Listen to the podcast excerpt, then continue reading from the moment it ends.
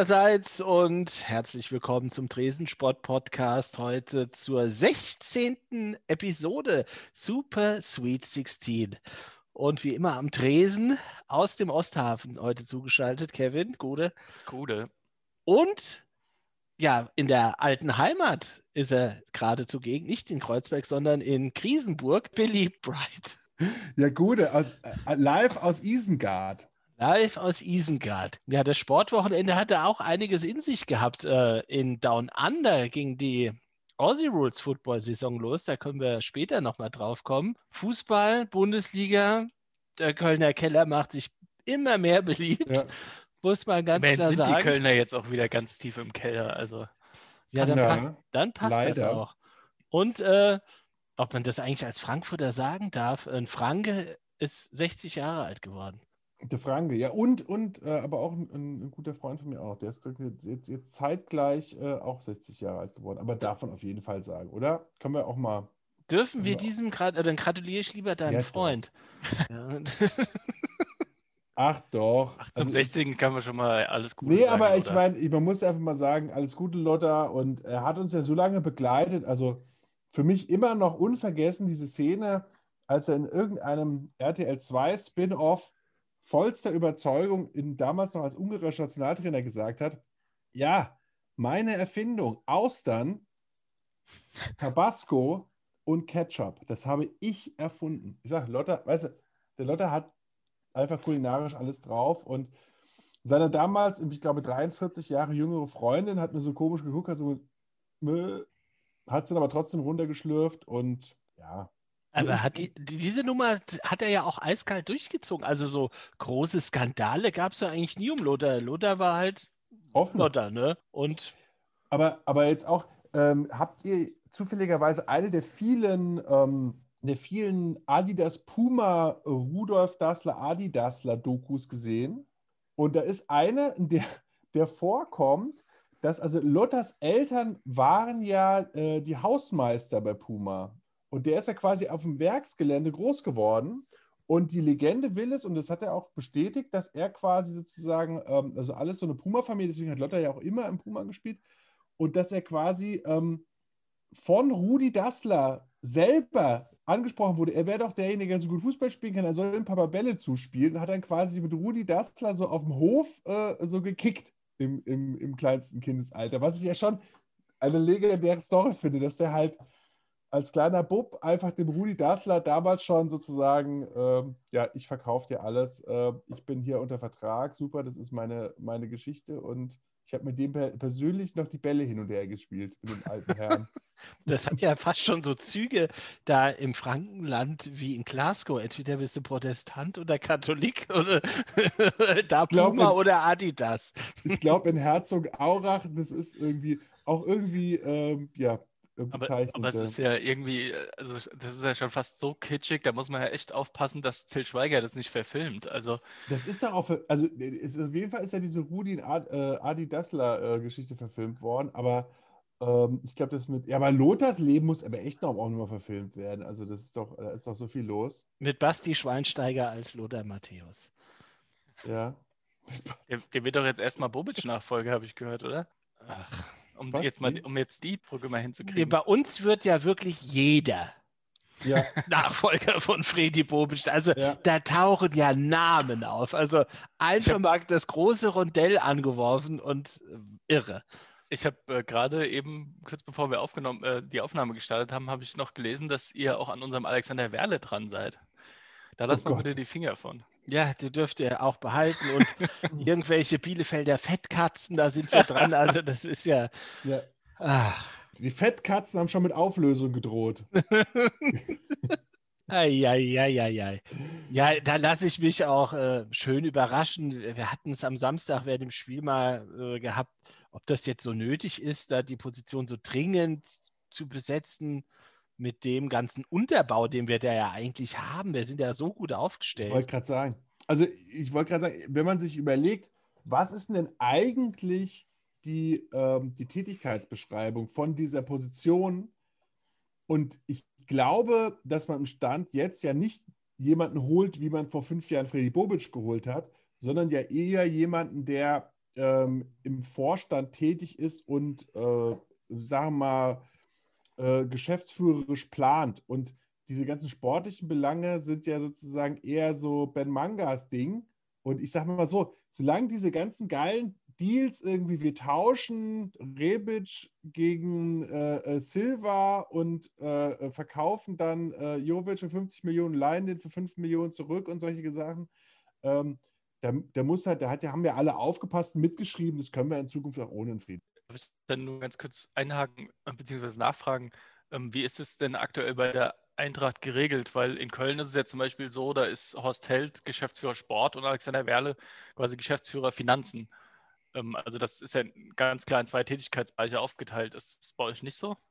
Das, die sind auch aufgeteilt. Äh, Freddy Bobic war Vorstand Sport, Ja. den Hellmann mit, äh, ach, was macht der Marketing und, und Co. und der, der, der Reichenbach, oder heißt der so? Lieber denn Himmel. Frankenbach? Oder Frankenbach, ja. Der kümmert sich ums Finanzielle. Da sieht man Aber ja schon, ist- bis ist- auf den Hellmanns ist das ja alles uninteressant, wie die auch heißen. Nee, und, und vor allem, vor allem, das ist in Frankfurt ein reiner Luxus, dass der, dass der Geschäftsführer Finanzen, dass wir den Namen nicht kennen. Ja? Früher waren Das die stimmt Namen von diesen. Leuten Schlagzeilen. Heute, wer war das nochmal? Frankenbach, Reichenbach. Super. Sag ich, super, die kennen wir gar nicht. Kennen ja? wir gar nicht. Der sitzt, der sitzt im Frankfurter Keller und zählt halt sozusagen die, die Detering-Millionen und alles andere ist in Ordnung. Was ist denn eigentlich aus den Octagon-Millionen ge geworden? Oktagon-Millionen. Niki und- Nee, weil und du immer die. Detering-Millionen ansprichst. Irgendwie die Octagon-Millionen kommen die. Ich habe ja, ich hab ja zu der Ort, also die, diese, diese Steven Jetlicki, äh, äh, Tony Woodcock, Martin Andermatt Zeit, äh, da habe ich mir Das ja immer gedacht, Namen. ja, da habe ich mir ja immer gedacht, Octagon, habe ich dann mal nachgelesen, war ja ein US, und ich weiß nicht, ob es immer noch gibt, ein US-amerikanischer Rentenfonds. Ja? Und dann habe ich mir gedacht, diese armen amerikanischen Rentner, was haben die denn da für einen Pitch bekommen, dass die diesen Leuten irgendwie 60 Millionen gegeben haben, um was für die Rentner zu erreichen? Also, Ja, was war Die das Snowbirds Ziel? fliegen nicht mehr nach Florida. Ja. Die Ähm, bleiben schön ja. in Wisconsin. Mal, doch, Winter. warum, warum, genau, warum bist du denn wieder hier in Fargo, North Dakota, Johnny? Ja, ich habe bei Octagon das ganze Geld und jetzt haben die das irgendeinem amerikanischen, irgendeinem deutschen Fußballverein gegeben und ich weiß auch nicht, was damit passiert ist. Das hat der Steven Chetlicki alles bei Viag Intercom vertelefoniert. Und dann haben sie noch die Tantiemen für den Original Eintracht Adler ausgegeben. Die mussten sie auch teuer zurückkaufen. Das, Das ein, das, der Tony Woodcock, den hatte ich ja überhaupt nicht mehr auf dem Zettel. Ja, der, hat auch, der hat letztens auch ein Interview in der Elf Freunde gegeben, Toni Woodcock. Ja, wirklich eine super geile Karriere. Allein der Name ist ja schon Gold wert. Und, ähm, Aber falsches Business. und, aber mit Bernd Hölzenbein hat er einige Filme zusammen hätte er drehen können.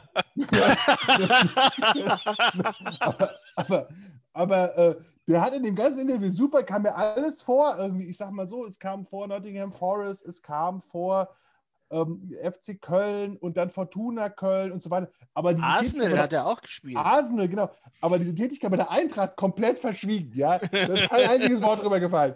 Aber vielleicht war das ja auch ein anderer Tony Woodcock. Das kann ja durchaus sein. Aber eine große Zeit, Alter. Da hat man wirklich, da hat man wirklich äh, Steven Jetlicki, ich sag mal so, der, das, sind, das sind Finanzjongleure, die immer noch nach 20 Jahren immer noch ein Begriff sind. Deswegen Grüße an Oliver Frankenbach, ähm, wie auch immer du heißt. Ich finde, dass du es gut machst. Sehr gut. Aber, aber rein sportlich gesehen war das Wochenende schon außergewöhnlich, oder? Also ich meine, ähm, das Eintracht-Spiel, irgendwie der, also das habe ich sozusagen im Radio äh, verfolgt auf der Autobahn. Und ähm, da fand ich ja, also da ist mir ja total aufgefallen, dass die ARD-HR-Reporterin, die das Spiel äh, kommentiert hat, ja, also die war ja wirklich erschüttert, wie schlecht die Eintracht beim Stande von 4-2 gespielt hat. Und ich sage mal so, Erwartungshaltung Ole. Ja, also ich meine, äh, da, es ist schon krass, dass die Eintracht so eine erste Halbzeit hinlegt. Ich sag mal so kurz vor Schluss der ersten Halbzeit das 4-2 bekommt. Dann natürlich nicht so ganz so stabil aussieht, aber dann wird von der ARD sofort gesagt, ja, also da ist als Champions League-Teilnehmer, muss man da schon einiges drauflegen und da hat man ja auch einiges vermissen lassen. Da denke ich mir so, okay, Moment mal.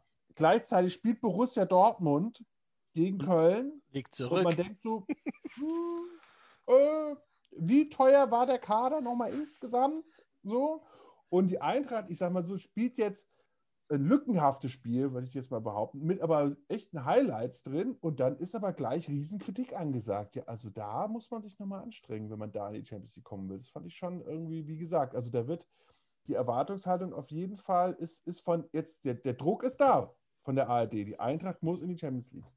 Wird auch nicht ganz dem FC Union Berlin gerecht, weil die ein riesen Fußballspiel gemacht haben. Also es wurde zweimal der Ball von der Linie gekratzt, da ist ein Ding ans Lattenkreuz geflogen. Also die hätten gut und, Und gerne an, auch vier, äh, fünf Tore schießen können.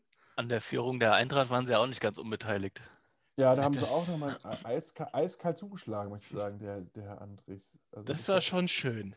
Aber, aber ich finde es, find es gut, äh, dass du das sagst, Colin, weil man muss ja auch mal sagen, Union Berlin, also das haben wir ja eigentlich noch, es ist ja schon eine krasse Story. Also mit dem Etat irgendwie, was die ab, abbrennen da die letzten zwei Jahre, also auch das Konzept mit, äh, mit dem Trainer, ähm, die Neueinkäufe, das ist schon Hut ab, oder? Und dann diesen Pokerspieler im Mittelfeld, der wirklich da die Bälle verteilt und selbst äh, die Bälle netzt. À la Bonheur, was Ja. die da abziehen. Das war auch ein Coup, dass sie den bekommen haben, gell? Das, äh, Der, der stand ja bei uns auch ganz hoch auf dem wer Zettel. ist denn der sportliche Leiter von Union Berlin, möchte ich mal fragen. Aber der Welche hat, die Teams Eintracht hat gesagt, das rechnet sich für uns nicht. Der ist ja schon ein paar Tage alt, den kaufst jetzt hier für ein paar Millionen ein, dann musst du ja noch ein Jahressalär zahlen. Aber dann ich doch glaube lieber. ehrlich Äh, gesagt auch, dass äh, Max Kruse einfach nach Berlin wollte. Also ich glaube, der hat schon so ein bisschen geguckt, wo will ich hin und äh, wo kann ich ein bisschen Spaß haben. Das hat er ja Also- eigentlich auch relativ offen gesagt, ja. Also es muss ja irgendeine Form von einer Mischkalkulation gewesen sein, weil ich glaube auch, ähm, dass jetzt sozusagen nicht Berlin und ich glaube nicht, dass die jetzt so viel Millionen weniger bezahlen, aber ich denke mal, dass sie da irgendwie nochmal einen, einen Seiten, einen Zeitpot irgendwie, um im Pokerjargon zu bleiben, irgendwie angezapft haben, um den dann äh, ähm, da, äh, dahin zu bekommen. Oder dass sie irgendwie, dass er da irgendwie noch eine Beteiligung an einem Unternehmen da irgendwie hat, keine Ahnung, pokerstars.de oder so. Also kann ja irgendwie sein, dass er, da, dass er, also dass es sich dadurch für ihn rechnet, dass er, dass er nicht nur irgendwie Union, sondern halt noch was anderes macht. Man weiß es nicht. Also ich weiß es zumindest nicht. Aber ein Riesenkicker auf jeden Fall. Da ist uns was entgangen. Rein fußballerisch. Ist auch Auch Wahnsinn, nur wenn du ist. überlegst. Also ich habe es jetzt nicht genau auf dem Schirm, aber hat er ein Länderspiel gemacht? Das war doch, da, da gab es Also, doch so ein. Da ich wurde glaube, er hat also höchstens ein oder zwei gemacht, oder? Wenn überhaupt. aber da gab es doch auch ein. Da, ne, für Österreich. Nee, nee, aber er ist doch auch irgendwie ähm, aus, aus dem Mannschaftshotel abgereist und dann war irgendwie das Saying, er wird auch nie wieder für Deutschland spielen und da wurde aber nicht gesagt, warum. Irgendwie Yogi Löw und so weiter. Wahrscheinlich hat der Yogi einfach irgendwie 14 500.000. Mal hat er für Ja, die A-Nationalmannschaft gespielt. Der hat 14. Yogi, der hat 14. Yogi wahrscheinlich Ah, ja, einfach doch. im Poker Okay. komplett die Hosen ausgezogen und ähm, genau, und, und das wird, da wird Yogi gesagt haben, so läuft es nicht, Bürschchen, du musst jetzt auch mal den Chef gewinnen lassen und dann ist er rausgeflogen. Ja, Okay, na gut. Geht ja jetzt auch wieder weiter, ne? Am Mittwoch. Ne, wann ist das Länderspiel? Am Mittwoch, glaube ich, ne? Oh ja, das ist natürlich die lang ersehnte Länderspielpause. Wir freuen uns. Ja, die So WM-Qualifikation für Katar. Fantastisch. Oh Ja, und die Dortmunder haben jetzt zwei Wochen Zeit, obwohl die haben ja, glaube ich, alle abgestellt, oder? Die können ja gar nicht richtig trainieren. Genau. Ah, Also Norwegen, also Norwegen, Jan Age Fjordhoff hat es nochmal klar gemacht, dass irgendwie sozusagen Norwegen braucht Haaland unbedingt und da werden auch Konditionseinheiten geschrubbt. Also der ist ja vollkommen, der ist, der ist nicht austrainiert, äh, der wird für den Norwegen richtig kaputt gemacht. Egil Olsson macht nochmal eine Sondereinheit mit ihm. Ja, und beim, beim Spiel der Eintracht gegen Union gab es mal wieder eine fantastische Szene, die in Köln, ja, sagen wir mal, diffus bewertet oder überhaupt nicht bewertet worden ist, dass der Hasebe da seinen halben Oberschenkel weggedreht bekommt und mit äh, Einstichwunden, also für alle sichtbar. Und äh, der Schiedsrichter hält es nicht für nötig, sich das anzugucken oder kriegt noch nicht mal den Hinweis. Oder man weiß es ja nicht. Vielleicht hat ja Köln gesagt, oh, guck's dir mal an. Und der Schiedsrichter hat wahrscheinlich äh, sich gedacht, ah, ich habe gehört, der hat den nicht getroffen. Und- Würde ich gerne nochmal auf das äh, Rugby-Spiel am Samstag zwischen Wales und Frankreich zu sprechen kommen, ja. Da gibt es ja auch den Videobeweis. Und da ist halt wirklich der Vorteil, der, der, du, du hörst die komplette Kommunikation zwischen dem Videoschiedsrichter und dem Feldschiedsrichter. Die reden miteinander, du hörst es im TV-Bild. Ähm, die reden darüber, was sie sehen, wie sie entscheiden, was sie bewerten. Dann kannst du kannst alles nachvollziehen. Das ist nicht immer richtig und im Rugby ist, sind sehr viele Situationen, die wesentlich schwieriger zu bewerten sind als im Fußball. Mhm. Ja. Und wie gesagt, das ist nicht immer alles richtig, da gibt es auch Fehler, aber die sagen dann auch, die sagen, ich habe diese Entscheidung auf dem Feld getroffen, ja, ich habe so entschieden und das muss jetzt im TV-Bild ganz klar widerlegt werden. Und das können wir nicht und deswegen bleibe ich bei meiner Entscheidung.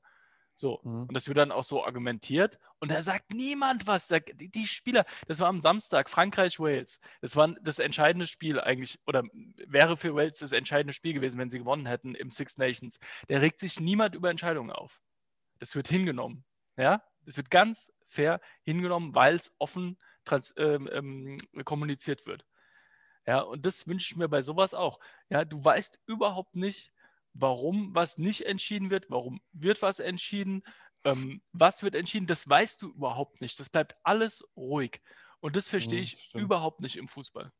Ja, also ich habe das Spiel auch gesehen, der Waliser gegen Frankreich, und da war ich ja fast in Tränen nahe, wie, wie das funktioniert, wie geil du da auch abgeholt wirst als Zuschauer ja. und es eigentlich keine große Diskussion mehr gibt. Und bei der Eintracht gegen Union da steht dann der Schiedsrichter, der sich überhaupt nicht bewegt, dem guckst du da zwei Minuten beim Atmen zu und dann pfeift er.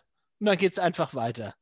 Ja. Und dann schreist du nur noch diesen Fernseher an. Also wenn wir im Stadion gewesen wären, da wäre die Nummer, glaube ich, komplett eskaliert. Wir haben ja jetzt äh, im Waldstadion so einen neuen Videowürfel mit hier allerlei super Schnickschnack und super tolle Auflösung. Wenn das da drüber gelaufen wäre und jeder hätte das gesehen. Zeta und Mordio. Ja. Ja, ich glaube, ähm, die Diskussion zurzeit, äh, da muss ich mich auch selber schuldig bekennen, man diskutiert halt ja ganz oft so aus, dieser, aus diesem Blickwinkel äh, Fußball-Nostalgiker. Ohne war ging es auch. Ich sage nur irgendwie Rückspiel gegen Benfica, super Tor von Kostic, ja, mit war wären wir nie eine Runde weitergekommen.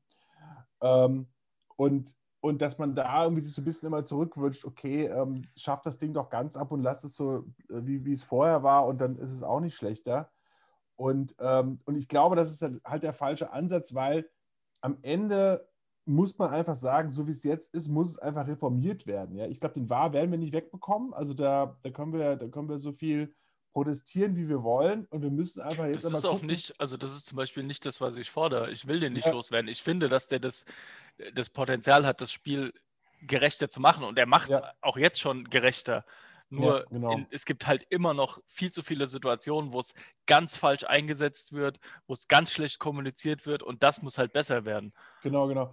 Und, und das ist sozusagen, also ich glaube, was man auch sagen muss, es muss ja auch erst so ein bisschen so eine Kultur entstehen, ja, dass man das halt auch versteht. Aber zurzeit ist es halt, wie du schon sagst, Kevin, es wird halt überhaupt nichts dafür getan, ähm, einerseits den Zuschauer im Stadion abzuholen. Und das ist ja sowieso so eine Sache, da, da, sollte man sich auf jeden Fall nicht von wegentwickeln, dass Fußball nur noch so ein Ding ist, wo man nur noch im Fernsehen gesagt bekommt, was eigentlich passiert ist. Das kann nicht sein. Das kann man im American Football gern machen, aber das ist beim Fußball, finde ich, nicht keine Option.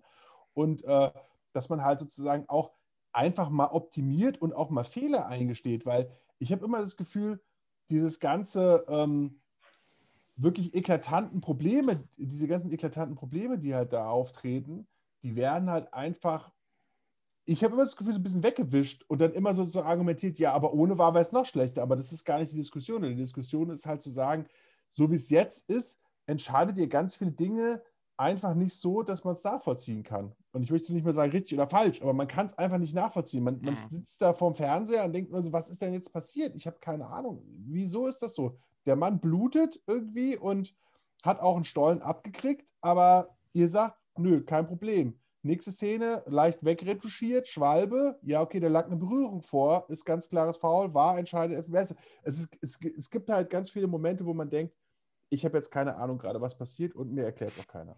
Ja, vor allem fehlen ja irgendwie, also du kannst das ja alles gar nicht mehr so richtig in Relation setzen, ja. Also auf der einen Seite hast du da dieses Einsteigen gegen, was Hasebe was, glaube ich, ne? Der da auf mhm. dem Oberstiegel geschickt ähm, Und dann auf der anderen Seite wird wirklich bei jedem kleinsten Tuschierer mit dem Arm wird Ja. Handelfmeter gegeben, ja. Weißt Ja. du, also irgendwie st stimmt ja dann die Relation irgendwann nicht mehr, wenn, wenn Ja. bei sowas nicht entschieden wird, aber da bei so Kleinigkeiten wird dann halt immer sofort ähm, radikal entschieden. Ja, und das, äh, das ist halt auch so eine Sache, wo ich denke, dass da einfach die Parameter auch so ein bisschen fehlen. Ja, das ist dann auch das Regelwerk. Ja, gerade das Handspielwerk ist wahrscheinlich viel zu kompliziert mittlerweile. Also vielleicht muss man auch da ansetzen. Was ich auch glaube, was, was auch, was man auch, worüber man auch mal nachdenken müsste, ist halt A, das Verhalten der Spieler gegen den Schiedsrichter und auch der, der Zuschauer. Also diese ganze Kultur, wie man mit dem Schiedsrichter umgeht. Vielleicht müsste auch das mal so ein bisschen an Rugby angelehnt, mal alles ein bisschen fairer werden. Ja, vielleicht, also einfach nur, um das auch mal aus der anderen, äh, aus der anderen ähm, Seite mal so ein bisschen zu bespielen. Ähm, Also ich glaube, das würde ja von selbst dann kommen. Wenn du das ja offen kommunizierst mit diesem VAR, dass die Zuschauer das im Stadion mitbekommen, das kannst du da schon halt ganz, nicht, weil, ganz schön also, viel Wind rausnehmen. aber du hast ja zum Beispiel dieses, dieses Angehen von Schiedsrichter von Spielern, ja. Ja, Das, finde ich ist halt auch so eine absolute Unart. Ja, das, das darf es halt einfach nicht geben. Da muss es eigentlich gelbe Karten reg äh, regnen und notfalls auch rote. Ja, das kannst du halt einfach nicht mehr machen. Das geht nicht. Also Ja, du musst dann auch ja einfach dem auch- Schiedsrichter den Platz geben, dass der kommunizieren kann, dass der quasi seine Entscheidung in Ruhe treffen kann. Ähm, Wenn du dann gegnerischen Spieler als Spieler anrempelst, wirst du auch verwarnt. Ja. Warum sich der Schiedsrichter auch- da rausnimmt, Ja, das, das, das- ist auch eine Frage von, ähm, von Auslegung und Kultur. Also das, das sind ja auch nicht nur die Regeln, man sieht es ja auch immer, ich meine, allein diese, diese Sache, dass zum Beispiel in Italien ja tendenziell in den 80er Jahren sich im Prinzip alle Spieler so verhalten haben wie Neymar, ja, und immer sozusagen nach jeder Berührung irgendwie äh, 20 Minuten auf dem, auf dem Boden lagen.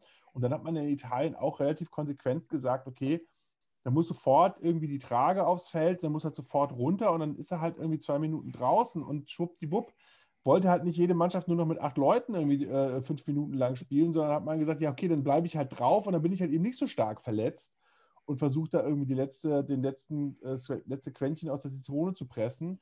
Und genauso ist es ja auch, ich meine, kennt ihr ja auch aus Italien oder, oder auch in Spanien, dass da, wenn du da einmal den Blick Richtung Schiedsrichter wendest, dann ist sofort gelb. Und da weiß jeder, okay, da brauche ich auch keine abfälligen Gesten machen oder irgendwie rumhampeln. Wenn du das halt machst, dann fliegst du halt runter und wenn du das halt konsequent, dann musst du halt mal einen ersten Spieltag opfern, dann gibt es halt irgendwie fünf, sechs rote Karten, gelb-rote Karten und dann hast du ab dem zweiten Spieltag auch Ruhe. Und ich glaube, da wird auch jeder mitziehen, weil es, äh, da habt ihr schon komplett recht. Also es ist ja einfach auch überhaupt nicht schön anzusehen, dieses, dieses, äh, ähm, wir rennen da alle auf den Schiedsrichter rum und, und, und umkreisen den da und äh, man denkt sich immer so, was soll das denn jetzt, ja.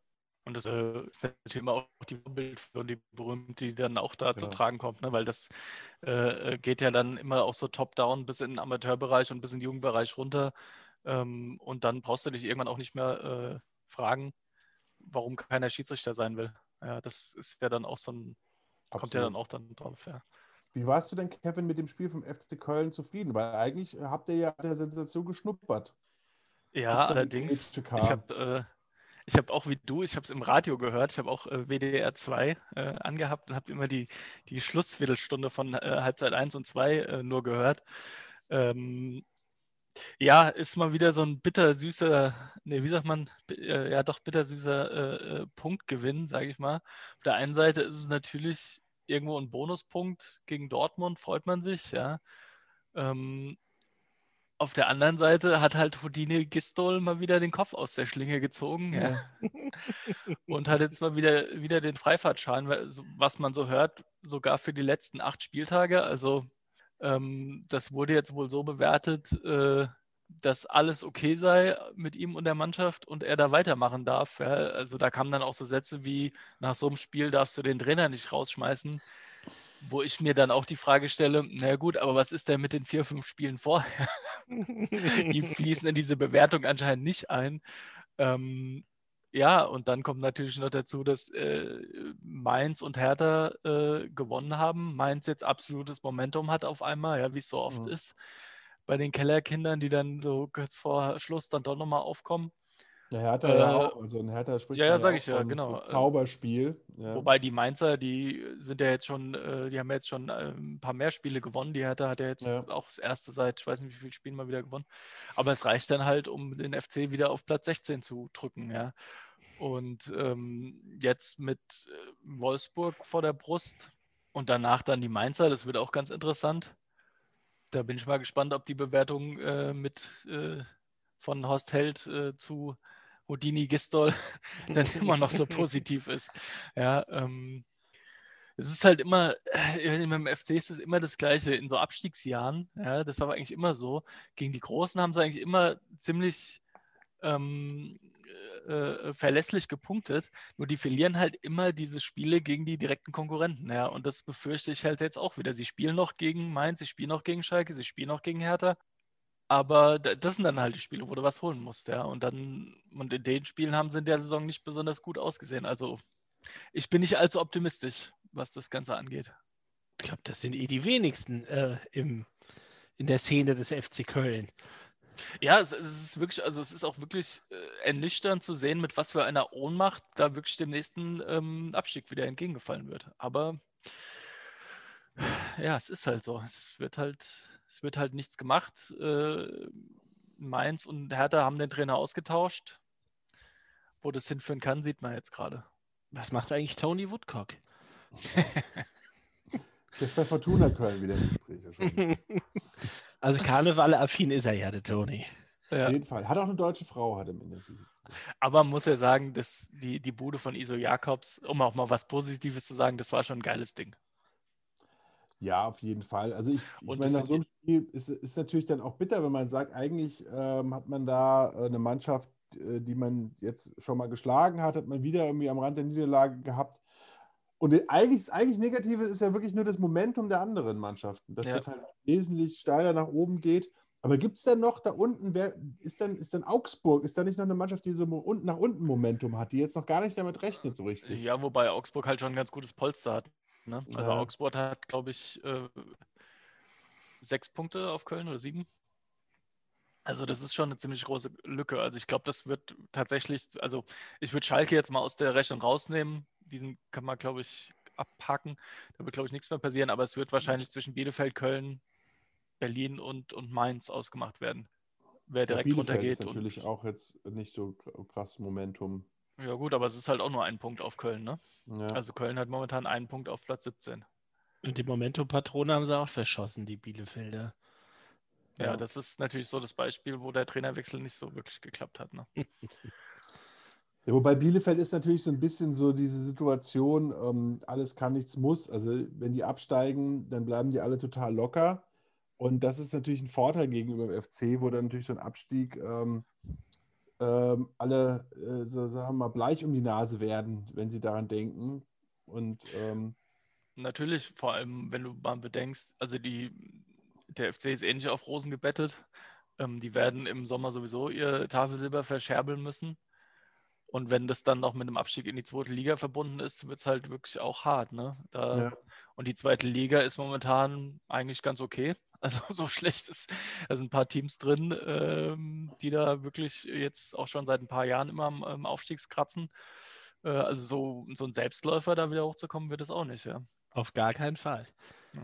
Ja. Vor allem, du hast halt inzwischen in der zweiten Liga halt, ich meine, jetzt werden ja einige aufsteigen, aber du hast halt immer auch so Mannschaften, die halt auch prall gefüllte Taschen halt haben, halt so wie ein HSV oder wie, wie Hannover. Also die, äh, die bieten ja da durchaus mit. Also früher war es ja immer so, wenn du aus so einem Verein ähm, sagen wir mal, mit so einer langjährigen äh, Erstliga-Zugehörigkeit abgestiegen, ist Schalke auch jetzt dann, ähm, dann, dann hattest du ja immer einen riesen Wettbewerbsvorteil, weil alle anderen im Prinzip äh, nur das Zweitliga-Fernsehgeld hatten und äh, aber inzwischen hast du halt so Mannschaften, die eigentlich von finanzieller Ausrichtung her aussteigen müssen und die bieten halt natürlich dann immer mit um, ja. um, um, um, die ganzen Leute. Das halt Vor allem hast du in der zweiten Liga auch ein paar Vereine, die wirklich sehr seriös und sehr gut geführt werden, finde ja. ich. Ja, jetzt auch schon seit Jahren, auch im Sportlichen. Ähm, also äh, guck dir äh, Bochum an, guck dir Fürth an, äh, guck dir Kiel an. Ähm, ja. Das ist schon ganz ordentlich. Also da musst du dann auch erstmal gegen bestehen. Absolut. Und neuerdings auch der KSC. Also wenn ja, ich es mir ja aussuchen dürfte, wer in die Bundesliga aufsteigt, HSV, Bochum, KSC.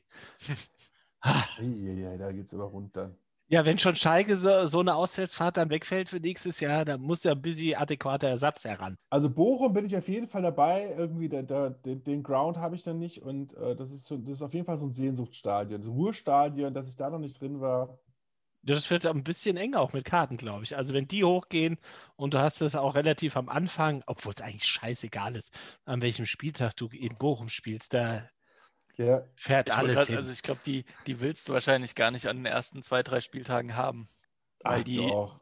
Nein, nein, ich meine nur, weil so Aufsteiger, die gewinnen ja ganz gerne mal immer so die an den ersten Spieltagen äh, mit also, der ganzen also Euphorie also, und so. Und wenn du dann also, noch also auswärts, das meinte ich jetzt. Es gibt einen Indikator, und das war bei der Eintracht wirklich öfter mal der Fall.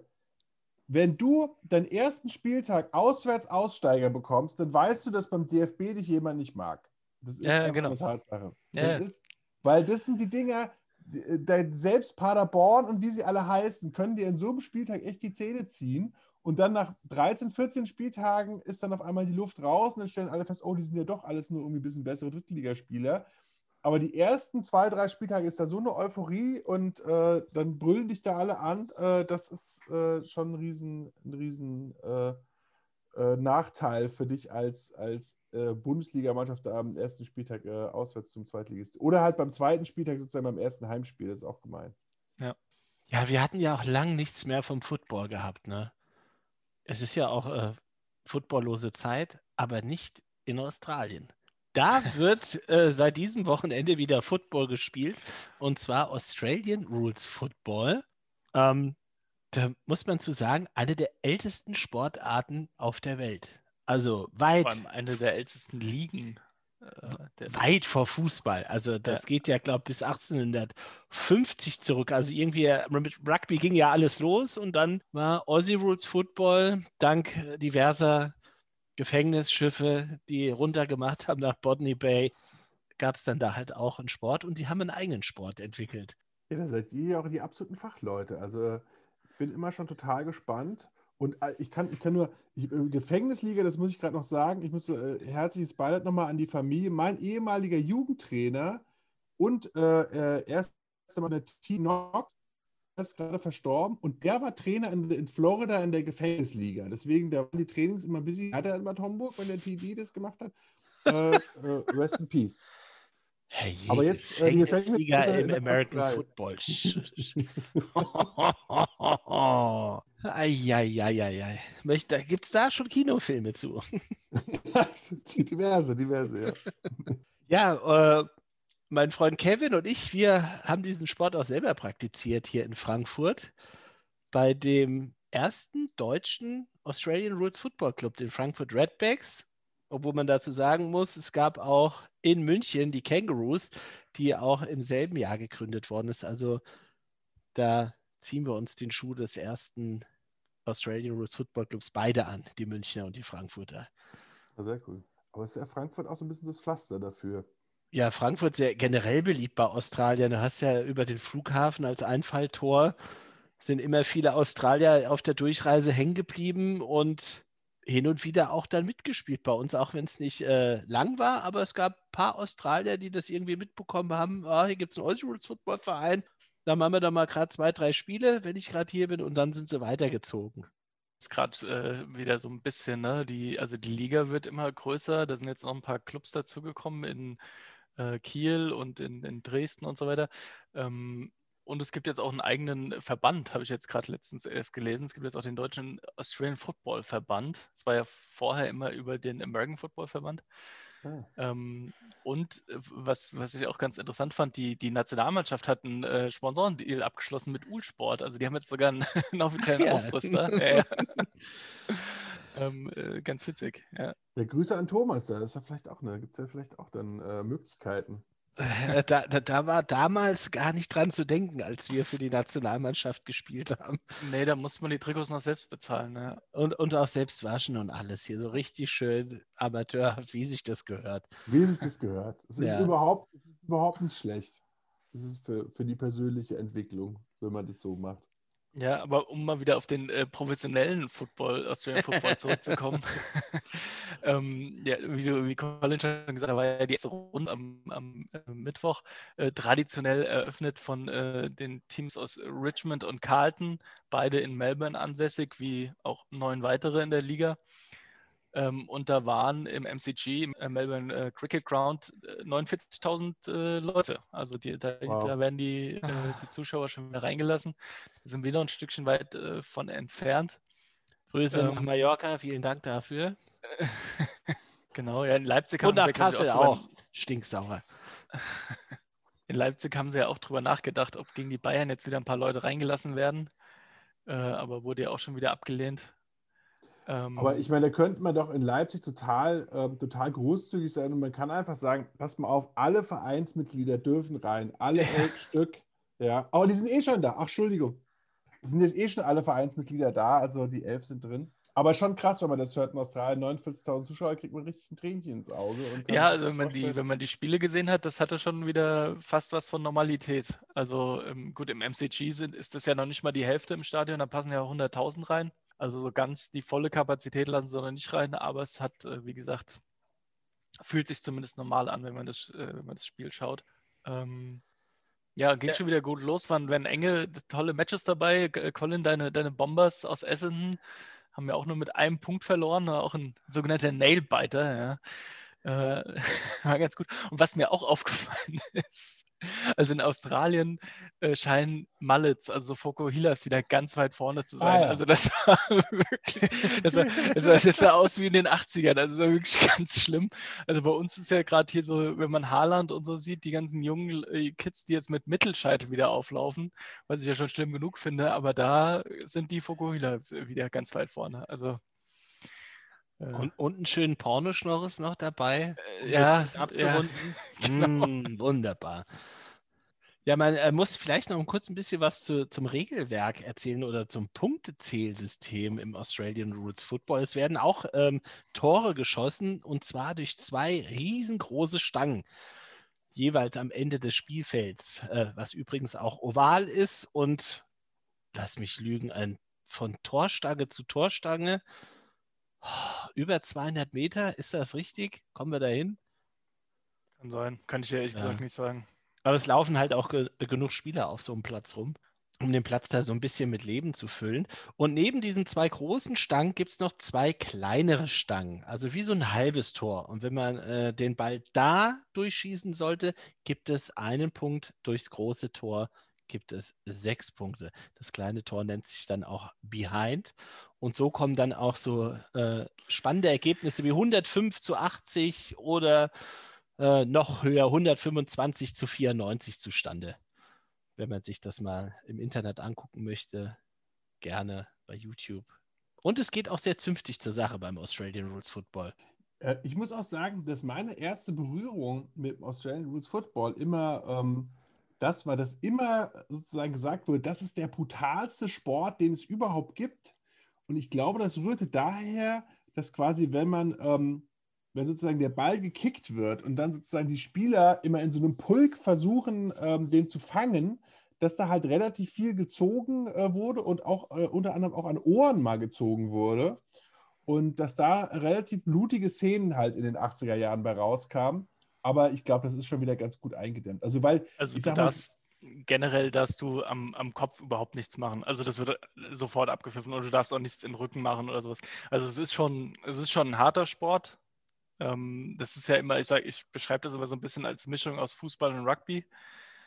Ähm, also, es ist schon hart. Das ist, du darfst tackeln, äh, du darfst einen umhauen und so, aber auch nur zwischen Schulter und Knie.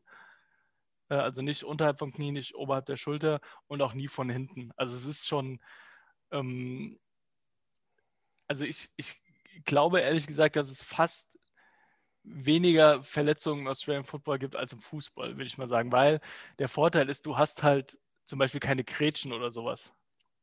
Nee, und das ist ja im Fußball brutal, ja. ja. Also immer dieses, dieses auf die Knöchel gekrätsche oder so. Und das hast du da halt überhaupt nicht. Nee, ich, ich wollte dazu sagen, ähm, dass es ja auch so ein bisschen so eine, so eine 80er Jahre Sensationsheischerei war, dass man da immer im Sport aus aller Welt, im ZDF, mhm. hat man dann immer so Szenen gezeigt und das war ja, ging ja nie um das Spiel, sondern wurde immer so, oh, das ist ja total krass, was die da machen. Und das irgendwie sozusagen, dann am Ende wurde gesagt, ja, und dann war die Massenschlägerei vorbei und dann ging das irgendwie 105 zu 120 aus. Aber das hat dem Sport ja eigentlich äh, überhaupt, ist ihm ja gar nicht gerecht geworden. Man hat ja gar nicht sozusagen versucht zu analysieren, irgendwas ist das für ein Sport und was geht es denn da, was ist denn da. Ich meine, die athletische Leistung bei den Orthodox Footballspielen ist ja unfassbar, muss man ganz ehrlich sagen. Und ähm, und deswegen war das immer so ein bisschen so eine, ich weiß nicht, in den 80er Jahren hat man ja sowieso, war ja jeder Sport, alles außer Fußball war ja eh blöd und wurde immer nur so als Kuriositätenkabinett irgendwie so gezeigt. Ja, die, die Szenen, die du da auch, glaube ich, meinst, an die erinnere ich mich auch so, das erste Mal mit Aussie Rules Football in Verbindung gekommen zu sein, das waren die so Absprünge der Spieler, um einen Ball zu fangen auf den Rücken des Gegenspielers, ja. den so, so ein bisschen als äh, fast Katapult benutzt haben und da irgendwie ja. drei Meter hoch in der Luft gelegen haben. Und das waren schon so spektakuläre Szenen. Und das geht wohl auch zurück in der Geschichte zur Gründung dieses Sports, dass sie sich das von den Aborigines auch abgeguckt haben.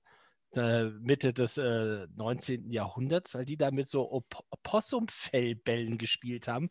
Und äh, die, ähm, da gab es dann immer so Freistoßsituationen, wenn die so einen Ball gut in der Luft fangen konnten. Ah. Das äh, sagt die Legende mit einem schönen Opossumfellball. Aber zu so, ähm, zu so Ausschreitung fällt mir auch noch was Schönes ein. Das ist noch gar nicht so lange her. Lass vielleicht zehn oder zwölf Jahre.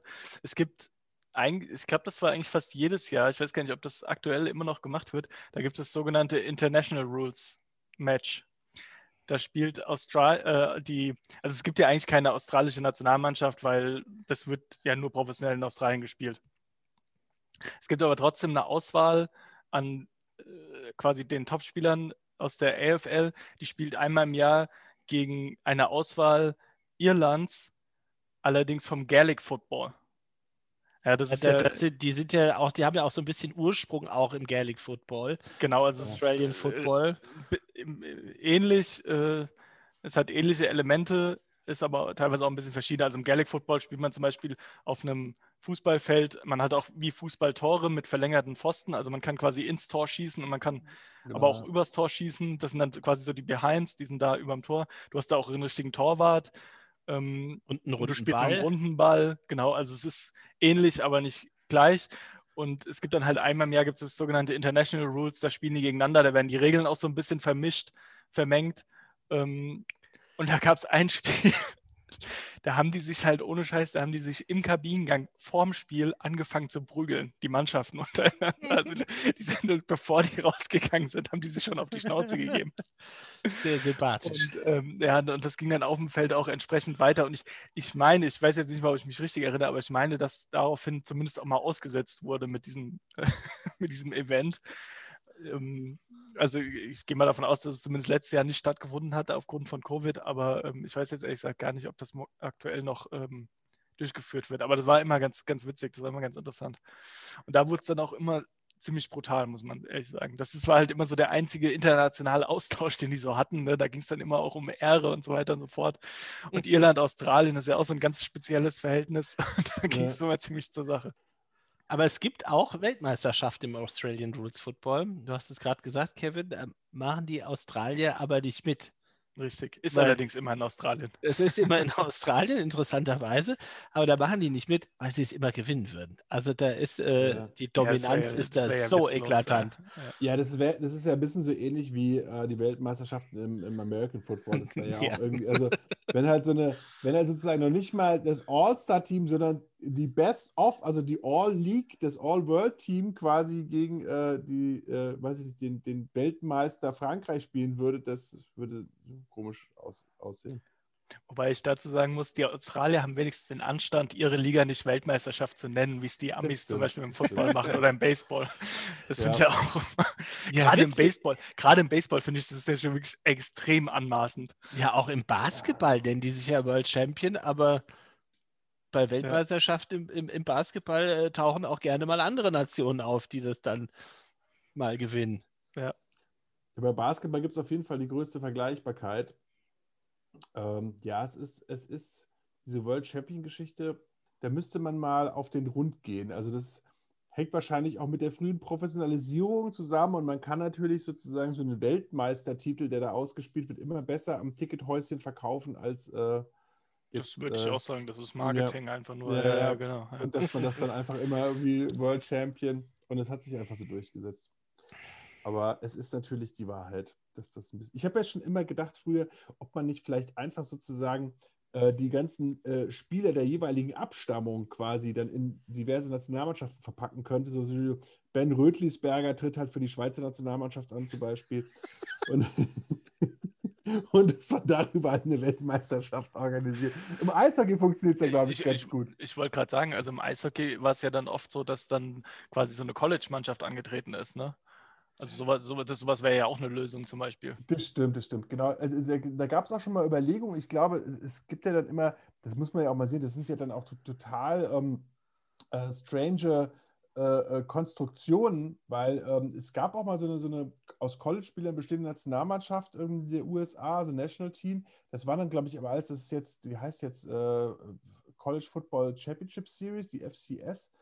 Und das, also Division 2 ist das quasi, also die dritte College-Liga, die haben quasi die Nationalmannschaft gestellt und nicht mehr die erste College-Liga. Und selbst die waren dann schon relativ dominant. Also so gesehen ist es sehr schwierig und dann musst du dann auch irgendwie Geldgeber finden, die dann irgendwie sagen, okay, wir, wir machen jetzt, wir stellen jetzt mal so eine, so eine Mannschaft zusammen, die da um die Welt reist und die dann in, im Prinzip aus so den drittbesten College-Spielern besteht. Ja, aber es, es, ich, ich fände es schön, weil ich sozusagen Athleten einfach bringen würde. Und es wäre auch schön, wenn die Australier da irgendeinen Modus finden würden, dass man die sich da messen können, dass man da auch so ein bisschen so, ein, so Vorbilder hat, wo man dem sich einfach irgendwas abschauen kann. Ja, wobei das, also das ist schon, glaube ich, eine ziemlich coole Veranstaltung. Also bei der WM habe ich jetzt äh, selbst persönlich noch nie mitgespielt ähm, oder damals nicht mitgespielt. Äh, Deutschland war jetzt, glaube ich, einmal dabei, wäre sogar das zweite Mal dabei gewesen. Letztes Jahr ist ja verschoben worden aufgrund von Covid. Und das, das Coole daran ist ja, du musst dir ja mal überlegen, diese Infrastruktur mit diesen, mit, das wird ja quasi auf Cricketfeldern gespielt, ne? Die, also mit, mit ähm, Sportanlagen und so weiter und so fort. Das gibt es ja eigentlich nur in Australien. Das gibt es ja sonst eigentlich nirgends. Von daher macht es ja schon Sinn, dass da quasi alle zusammengezogen werden und dann da äh, quasi diese, diese Infrastruktur nutzen können für so eine Weltmeisterschaft. Ähm, ist natürlich teuer, klar. Kostet ein bisschen Geld. Aber ähm, du könntest im anderen könntest du da überhaupt nicht äh, ausführen. Wir haben zum Beispiel Europameisterschaften haben wir gespielt in Irland. Ähm, da gab es ein Feld. Ja, also ein Original äh, Cricketfeld, der, äh, ja, Cricketfeld. Und der, der Rest, die restlichen Spiele müssten quasi auf abgestreuten Wiesen oder Rasen gespielt werden oder sowas, ja. Das ist ja dann auch äh, für so eine WM irgendwie kein äh, anständiges Umfeld. Könnt ihr denn was dazu sagen, irgendwie, ähm, wie, wie, also man sieht ja in Australien ist Ausbildungsfußball schon der Sport Nummer eins oder vor Rugby, ganz klar, oder? Das, ja, das kommt, so kommt, kommt, drauf an, in welchem Bundesstaat du bist. Also genau. ja, um Melbourne in Victoria, äh, das ist eher Aussie Rules Football. Also wenn genau, also es ist ja wie, wie, wie ich schon gesagt habe, also es sind von, ich glaube, es sind 17 Vereine in der Liga und davon sind neun in Melbourne. Und, und äh, im Rugby ist es dann quasi genau umgekehrt. Also in Queensland und so ist Rugby ganz klar Nummer eins. Ja. ja okay. Und dann auch noch da die Unterscheidung zwischen Rugby Union und äh, Rugby League. Rugby League ja. Aber wo sich alle einigen können, ist Cricket. Das mögen sie alle. Lustig. ja, das und, ist so der, der, der Sommer also im Winter wird quasi Australian äh, Rules oder, oder, Rugby gespielt und im Sommer, äh, da ist es dann so heiß, da macht man dann Sport, bei dem man sich viel bewegen muss und da spielt man dann Cricket. Ja, das ist ja lustigerweise auch genau der Grund, warum Baseball in den USA im Sommer gespielt wird. Da sagt man ja immer The Boys of Summer, dass man einfach, weil es halt so ein Sport, da regst du schon nicht so auf. Hauptsache es gibt kühle Getränke und ähm, die Leute und zum haben was Inning gehst du dann nochmal auf deinen Platz zurück von der Fressbude. Genau. Von, genau. Von der klimatisierten Fressbude. Habt ihr denn, äh, könnt ihr was sagen, weil äh, ich, ich habe so, so, einen kleinen Übergang im Hinterkopf, habt ihr was sagen denn so zu den, zu den TV-Geldern, die im Australian Football, also wie, wie professionalisiert ist denn der Sport in Australien? Weil ich denke mal schon, das ist ja, ähm, Australien ist jetzt ja auch gar nicht so ein kleines Land und wenn man da der Sport Nummer eins ist, was kann man sich denn da so vorstellen? Was, was, was wird denn da so umgesetzt? Wisst ihr das ungefähr? Also Zahlen habe ich da jetzt nicht direkt im Kopf, aber ich kann dir sagen, als Spieler der EFL geht es dir nicht schlecht. Mhm. Da lebst du schon äh, auf großem Fuße. Ja, also ich glaube, mit Fußball die TV-Gelder nehme ich an, nicht vergleichbar sein, weil du ja auch einfach gar nicht äh, dieses Interesse, dieses weltweite Interesse hast, ja. Ja, klar. Ähm, aber die machen schon ganz gutes Geld, glaube ich. Also die haben auch, also ich sag mal so von den Sponsoren und so wird das vergleichbar sein. TV-Geld nicht, aber ansonsten ist das eigentlich alles vergleichbar. Weil apropos TV-Geld, ich habe mal so als kleine Überleitung, weil das war ja auch eine Meldung der letzten Woche und äh, die, und Colin, wolltest du was dazu sagen? Nein, nein, ich, ich, ich, hatte eine andere Überleitung im Kopf. Das ist eine, das ist eine andere Überleitung. Weil, weil wir sind ja auch schon ein paar Minuten schon, äh, schon wieder drauf. Ne? Ja, nee, und, und äh, genau, also nur ganz kurz, weil es war für mich so eine Nachricht der letzten Woche, dass halt der neue TV-Vertrag in den USA für die NFL unterschrieben wurde und sich jetzt dann die, es sind ja mehrere TV-Anstalten, ich glaube, es sind äh, fünf Hauptübertragende und die bezahlen jetzt pro Jahr 10 Milliarden US-Dollar der NFL und ist damit sozusagen eine Verdoppelung des bestehenden Vertrags. Und ähm, ja, das ist, ich meine, wir haben ja immer mal gesagt, wir können irgend, irgendwann mal, ich würde jetzt sagen, jetzt ist es noch ein bisschen zu früh, aber also die Free Agency nach, der, nach dem Draft können wir nochmal gucken, welche Teams sich wie äh, verändert haben. Aber das ist natürlich, hat natürlich eine riesen Implikation jetzt, äh, äh, weil man jetzt weiß, in Zukunft wird das Geld reichlich äh, sprudeln und dementsprechend werden die Verträge halt auch aussehen. Ja, vielleicht kannst du das dann auch mal an einer der nächsten Sendungen erklären, weil das äh, Transfersystem, Free Agency und so Geschichten und mit äh, Franchise-Tags aus Spielern ja. in der NFL, das ist ja schon ein bisschen komplizierter als äh, das hiesige Transfersystem ja. des Fußballs. Also das wäre, glaube ich, mal ganz nett, wenn du das auf ein bisschen aufdröseln könntest. Wobei könnte, man könnte so ein bisschen äh, ähm, als Preview sagen, es ist zwar komplizierter, aber auch viel transparenter. Also da ist halt nicht so, dass die Spiele halt irgendwie ein Jahr vorher schon getempert werden, also sozusagen schon Angebote bekommen, sondern das ist da ganz klar geregelt und sehr richtig. Ja wann wer ja wen nicht, anrufen kann. Das ist da. Ich wollte gerade sagen, also es ist ja sogar einfach untersagt. Also du darfst äh, gar, gar keine Gespräche, genau. was, was, nicht heißt, dass es nicht gemacht wird, aber es wird dann eben auch sanktioniert entsprechend, wenn es rauskommt. Obwohl ich jetzt letztens, ICQ. obwohl ich jetzt letztens im PFF-Podcast irgendwie gehört habe, dass es wohl ein Steakhouse in Indianapolis gibt, ähm, wo immer ganz viele Spieler und viele Agenten und ganz viele Offizielle von Teams irgendwie essen gehen, weil es natürlich die besten Steaks gibt. Und dass es jetzt schon eine mittelschwere Katastrophe ist, dass, ähm, dass wegen Corona, das während dem Draft dieses Steakhouse nicht geöffnet hat.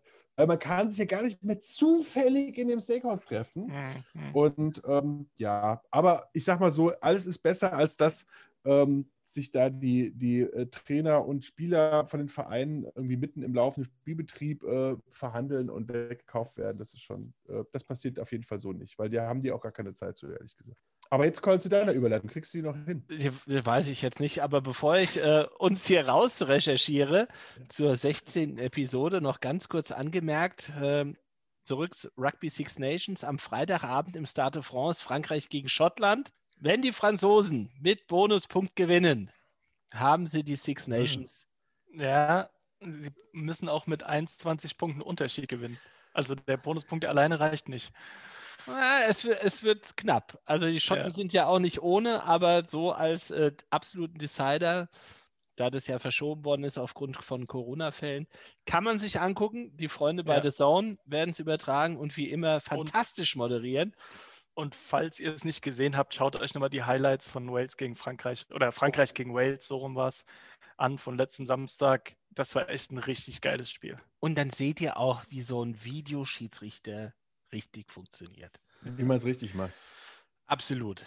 Die so. Franzosen haben den, den Walisern ja auch schön den Grand Slam kaputt gemacht am Samstag. Das ist brutal, ja. ja die armen Waliser. Ja. ja. Ach, da könnte ich jetzt noch ganz kurz anmerken, dass die walisische Rugby-Union da sehr offensiv nach dem Spiel äh, in den sozialen Medien aufgetreten ist, weil es wohl ganz viele, naja, Fans kann man die nicht mehr nennen, äh, die Leute, die sich dazu geäußert haben zu dem Spiel und die Waliser da ausgezählt haben auf übelste Art und Weise. Und äh, so bitter wie es ist, aber ich finde es gut, dass die walisische Rugby-Union das jetzt auch so ganz offensiv angeht und das auch äh, populär macht, wie da mit Spielern umgegangen wird in den sozialen Medien und sagt, hey Leute, das geht nicht. Wir haben hier eine, eine epische Schlacht gegen die Franzosen gemacht und halt knapp verloren. So ist es im Sport. Und da braucht man die Leute danach nicht noch äh, persönlich auszuzählen. Also Vor bei aller allem- Liebe. Sorry, vor allem, äh, wo Billy vorhin gerade äh, gesagt hat, wie, was so Erwartungshaltung der Eintracht gegenüber angeht. Ne? Ja. Wales ist ja auch ganz interessant, die sind letztes Jahr Fünfter geworden im Six Nations, also waren ziemlich beschissen. Und dieses Jahr haben sie alles weggeballert, ja. Ähm, Nee, ich, ich auch, also ich sag mal so, ich war ja auch einer, der in den jungen Jahren durchaus auch mal auf dem Zaun äh, äh, gestanden hat und bepöbelt hat. Also das gehört auch ein bisschen dazu. Aber ich finde, wenn man mal mit ein bisschen Reflexion sich anguckt, was da geleistet wird, auch gerade jetzt in so einem Rugby, äh, in so einem Rugby-Turnier und in so einem Spiel und wie hart dann irgendwie äh, Fehler kritisiert werden, die in Bruchteilen von Sekunden entstehen. Und ich habe da in den letzten Tagen auch mal einen ganz interessanten Podcast irgendwie zu, zum American Football auch irgendwie gehört, wo dann, wo dann Spieler beschimpft werden als komplett unfähig und blind und die können gar nichts. Und die waren die herausragendsten College-Spieler ihres Jahrgangs. Die haben es in die NFL geschafft, als einer von wirklich schon von Millionen, von Abermillionen Spielern. Und dann sind die halt nur der Backup und treffen halt einen Pass nicht. Da sind das die größten Blinden und werden da beschimpft. Und da wird überhaupt nicht in Betracht gezogen, was diese Athleten da für aufgegeben haben, um an diesen Punkt zu kommen und was es auch für herausragende Athleten sind. Ja, Ja. das ist keine Sache, die jemand einfach mal so macht. Und, Ja. ähm, und das ist schon eine Sache, die, die, da, da tut eine Reflexion dem einen oder anderen ganz gut, wenn er sich beim dritte Bierche dann äh, äh, mal, im Instagram, im Instagram irgendwie tätigt.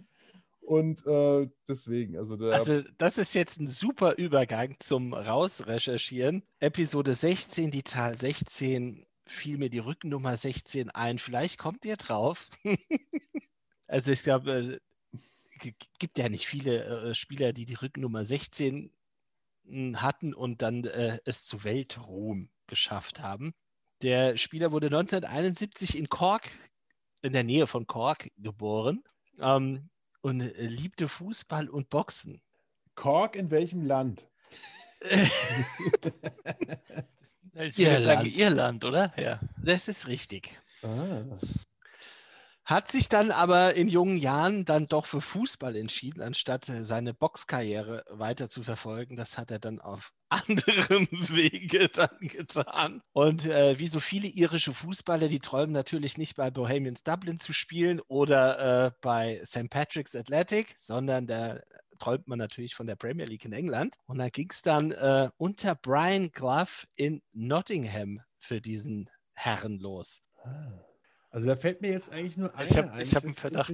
Ich habe auch einen Verdacht. Also gerade mit Boxen. Und, aber ich wusste nicht, dass er in Nottingham angefangen hat. Ich, ich darf man zwischendrin raten. Du hast einen Versuch. Jeder hat einen Versuch. Jeder hat einen Versuch. Nee, ich würde einfach mal so, also äh, ist er, ist er denn von Nottingham nochmal gewechselt dann und wurde in einem anderen Verein bekannter? Ja, Und ist dieser andere Verein, äh, hat der rote Trikots? Okay, du hast den gleichen Verdacht wie ich. Ja, genau. Also ähm, okay. äh, es wurde dann Manchester United. Ah, wir sagen es auf drei, Billy. Eins, Eins, zwei, drei. Roy Robbie Keane. Roy Keane. Roy Keane. Äh, ja, Entschuldigung. Roy Keane. Roy Ja, Keane. Ki- Kino, also Ki- Kino, also äh, beide sind ja echt Kino, gell? aber, aber Roy Keane ist ja der, der ein bisschen mehr, ein bisschen härter zugelangt hat insgesamt. Der ein bisschen härter zugelangt hat, ja. Also bei Nottingham unter Brian Clough ein bisschen groß geworden und dann halt sollte er zu den Blackburn Rovers wechseln und am Tag der ähm, Unterzeichnung seines Vertrages klingelte das Telefon und da war dann halt ein gewisser Sir Alex Ferguson am Apparat und hat gesagt, hör zu, das mit den Blackburn Rovers lässt und du kommst jetzt zu uns. Na gut, also äh, Alex Ferguson, Manchester United, auch damals Anfang der 90er schon ein anderer Name als Blackburn Rovers. Und dann ist halt Roy Keane nach Manchester ge- gewechselt zu United, obwohl er da auch interessanterweise in den Anfangszeiten unterschiedliche Trikotnummern hatten. Ja, das kann ich mir vorstellen, weil der, der, da hat man ja am Anfang wahrscheinlich immer noch, ich glaube, die, die feste, also wenn du sagst Brian Clough, dann war das ja auch noch vor der Zeit, bevor man feste Nummern hatte. Ja. Die festen Nummern wurden doch erst mit der Premier League 1992 eingeführt, oder? So ist das. Aber der hatte trotzdem dann auch noch unter Alex Ferguson, der hatte sogar mal die Nummer 9 getragen. Obwohl Hm. das ja eigentlich der klassische Stürmernummer ist, die Nummer 5. Aber dann äh, wurde es dann die 16 und die hat er dann auch äh, bis zum Karriereende dann weitergetragen. Und äh, bei Roy Keane, der, der ist ja so eine Szene oder sind eigentlich zwei Szenen, die da, da ganz äh, bezeichnend sind für, für die Karriere von Roy Keane. Äh, in einem Spiel gegen Leeds United wird er gefault von, ach, wie hieß er denn nochmal? Alf Inge Haaland. Ah, ja, der, der, der Vater, der Vater von, von Jürgen, ja, genau. Ja. Ja, so klein ist die Welt. Und da hat der Haaland ihm da äh, Schauspielerei vorgeworfen, aber Roy Keane hat sich äh, halt das Kreuzband dabei gerissen und war dann halt wirklich äh, erstmal neun Monate raus. Und äh, ich glaube, dreieinhalb Jahre später haben die sich wieder auf dem Platz getroffen. Da hat der Haaland dann bei Manchester City gespielt. Ja, und da hat sich äh, ähm, ein Roy Keane gedacht, so, also die, die Worte kannst du ja äh, kaum wiedergeben, die er in seiner Biografie äh, verwendet, um das zu beschreiben. Also er hat in fünf Minuten vor Spielende mal halb hoch ist er ihn angegangen, den Haaland, und hat ihn mal äh, schön umgetreten. Hat Ja, Volley hätte, genommen, hätte er mal ein bisschen fester getreten, dann hätte der FC am Samstag vielleicht gewonnen. Also ich sehe schon, also, also gegen Dortmund alle mit, mit, mit, dem äh, Roy Keane-Trikot. Kino. Also Roy Keane kein, kein äh, gern gesehener Gast in Köln. Der ist schuld an der Misere. genau, das war's. Roy Keane raus mit ihm. Hat versagt, hat auf ganzer Linie versagt. Ja, aber der Roy Keane war ja bei Manchester dann so ein bisschen so der Leader der, der jungen Wilden da, um Ja.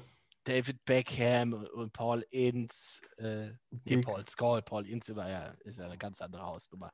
Ja, Paul aber diese Scholes, junge ja. Garde, Nicky Butt und so, wie sie alle heißen, die hat er da so angeführt, natürlich äh, gegipfelt 1999 im Triple, im Finale der Champions League die Bayern geschlagen. Da war der aber nicht dabei beim Halbfinale Rückspiel gegen Juventus Turin. Gelbe Karte dann sich noch abgeholt hat und durfte dann im Endspiel äh, im Camp Nou nicht dabei sein. Ja. Aber das war ja auch gegen Juventus Turin irgendwie nach 2-0 Rückstand noch ähm, 3-2 aufgeholt und dann ins Finale gekommen. Also geile Nummer damals. Ja, auch eine krasse Mannschaft, wenn man sich überlegt, dass er im Prinzip alle Protagonisten, ich kann mich erinnern, irgendwann wurde dann nochmal, wurden natürlich ein paar dazu gekauft, die ein bisschen teurer waren, irgendwie so wie, äh, wie, wie Coles oder, oder halt auch Jaap Star.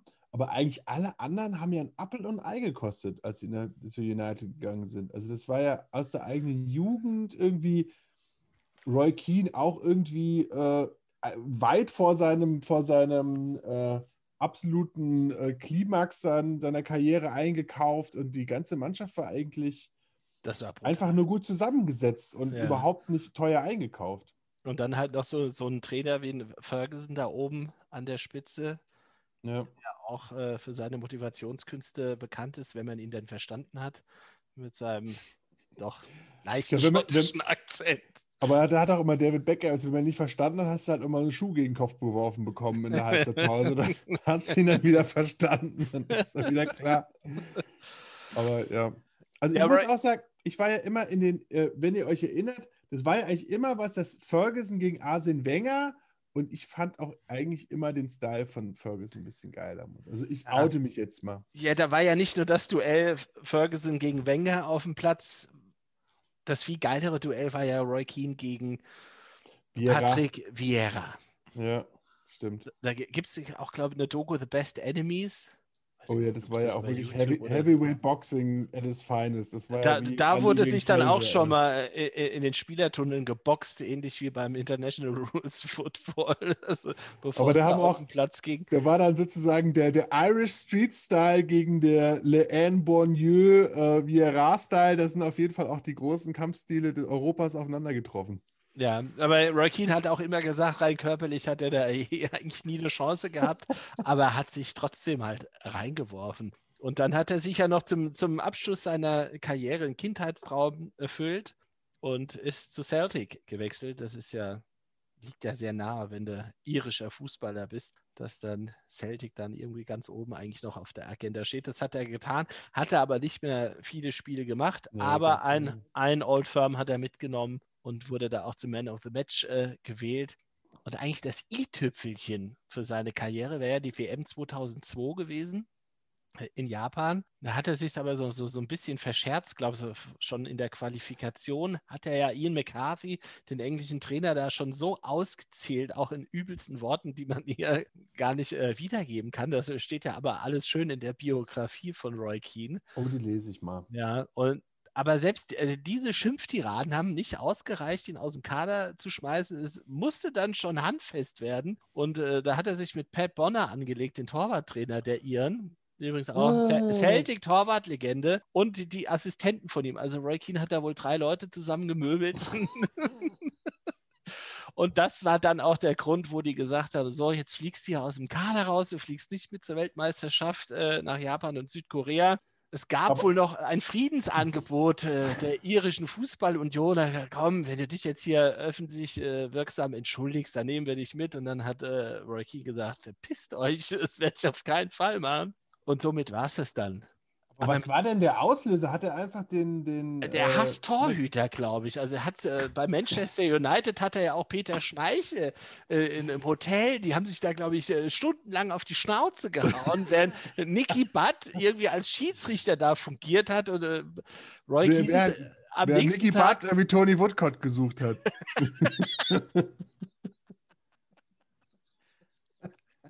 Aber darf ich mal ganz kurz, der war doch dabei 2002, oder? Ist der Das da, ist das- Robbie Keane. Das war gewesen. Robbie Keane dann, der die Tore gemacht hat. Der Nein, die Tore, Robbie nein, Nein. Roy Keane hat der, nicht war, der war, mitgespielt. nein, der hat auch nicht mitgespielt, aber der ist, glaube ich, mit angereist. Der war da dabei und ist dann irgendwie vor dem ersten Spiel oder so ist der doch abgereist, oder? Ja, ja, das kann sein, das kann sein. Aber ich stelle mir gerade vor, nach deinen Schilderungen, Colin, wie das aussieht, wenn der Trainer sagt, zwei Torhüter liegen schon bewusstlos am Boden und du sagst, ey, wenn du jetzt noch einen Torhüter K.O. spielst, dann bist du echt draußen und der BAM! Okay, das Wir war's. sind schon beim Ich kann- vierten ich Torhüter. nämlich- Ich habe keine Torhüter mehr. Hör auf, Roy, hör auf. Der Pat Bonner hat solche Kopfschmerzen. Es geht nicht so weiter. Aber äh, zum Kampf mit Peter Schmeichel kann er irgendwie auch nur sagen, der war auch übermächtig. Es war ein ewiger Kampf, waren irgendwie die Worte von ihm gewesen. Und am nächsten Tag ist er aufgewacht, überall, also die ganzen Knöchel blutig gewesen. Also da ging es wohl richtig zur Sache, ja. Hat übrigens zwei Biografien geschrieben. Also wenn man Fußball interessiert ist, da kann, darf man die sich gerne mal zu Gemüte führen. Und was er ja heute noch sehr gerne macht, ist im Fernsehen rumpöbeln. Als, Stimmt, als ja. TV-Experte. Also die Nummern sind auch immer, immer legendär. Ich glaube, vor ein paar Wochen hat er Jamie Carragher so dermaßen ausgezählt. Das ist, das ist fantastisch. Er hat doch auch äh, ein paar Trainerstationen dann noch gehabt, oder? Das stimmt, ja. War Aber der nicht irgendwie in Sunderland oder sowas noch? Sunderland, ja stimmt, da gab es auch eine Nummer. Ja, Da Sunderland wollte ja der, so da eine- ja wollte so der Robbie, Robbie Savage als Stürmer verpflichten und da hat er den angerufen und auf dem Anrufbeantworter hatte Robbie Savage da diese What's up?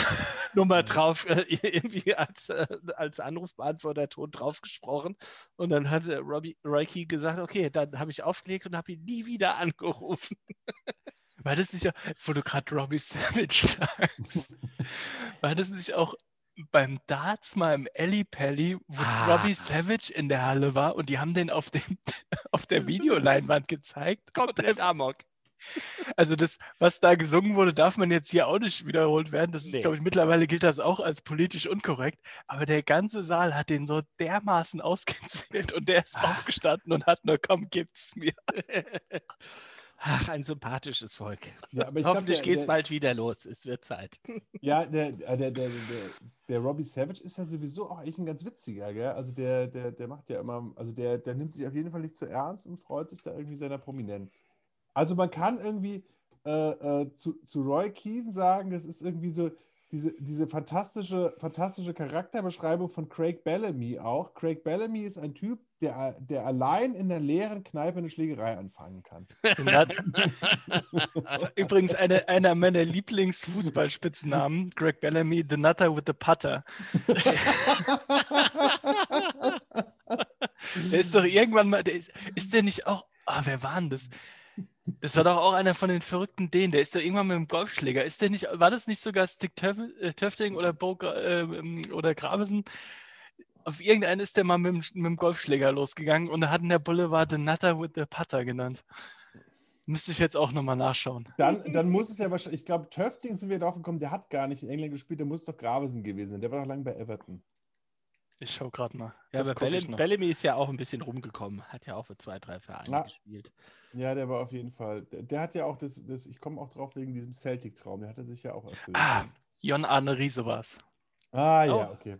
Liverpool, da hat er gespielt, oder? Im Vorfeld des, F äh, gegen, des Champions League-Spiels gegen FC Barcelona. Ja, ja, genau, es war mit, mit Liverpool. Im Trainingslager. Mit einem Golfschläger willst du auch keine fangen, du. Nee, das stimmt. Das Und stimmt. das Geile ist, dann hat er, ich glaube, im, ah, wie war denn das? Der hat dann, glaube ich, im Rückspiel hat Bellamy das 1-1 gemacht und hat dann so einen Golfabschlag als Torjubel Stimmt, gemacht. Genau, ja, genau. das ist ja Psychoterror. Hervorragend. The Nutter with the Putter. Ganz stark. Ja, Der hätte auch, also, wenn ich, ich sehe nur gerade das Bild von ihm hier, der hätte auch Rugby spielen können. Also ganz schöne Maschine, ey. Mann, der Mann, Bellamy? Ja. Ja, auf jeden Fall. Der war halt auch sau schnell. Also der hat halt, ich glaube, wenn der, wenn der irgendwie sozusagen alle Tassen im Schrank gehabt hätte, wäre der auch äh, irgendwann mal für 120 Millionen zu Real Madrid gegangen. Aber Oder er wäre halt nie so ein guter Fußballer geworden. oder, oder er hätte halt einfach, wäre halt ganz normaler Versicherungsfachangestellter geworden, wie sein Vater auch.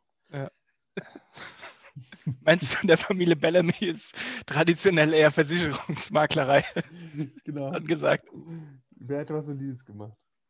aber Das dann doch eher direkt im Pub, damit im, im Pub direkt die Verträge geschrieben.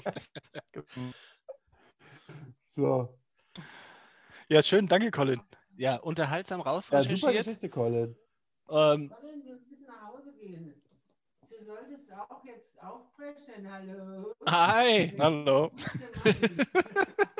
das machen wir jetzt auch. Deshalb verabschieden wir uns jetzt Also, Super. und bedanken uns bei Billy Bright heute aus Isenburg und bei Kapitän zur See Kevin aus dem Osthafen. Schönen Feierabend. Super. Macht's gut. Jungs, bis Ciao. Mit, mit Special auch zu meiner Mama, so ist auch gut.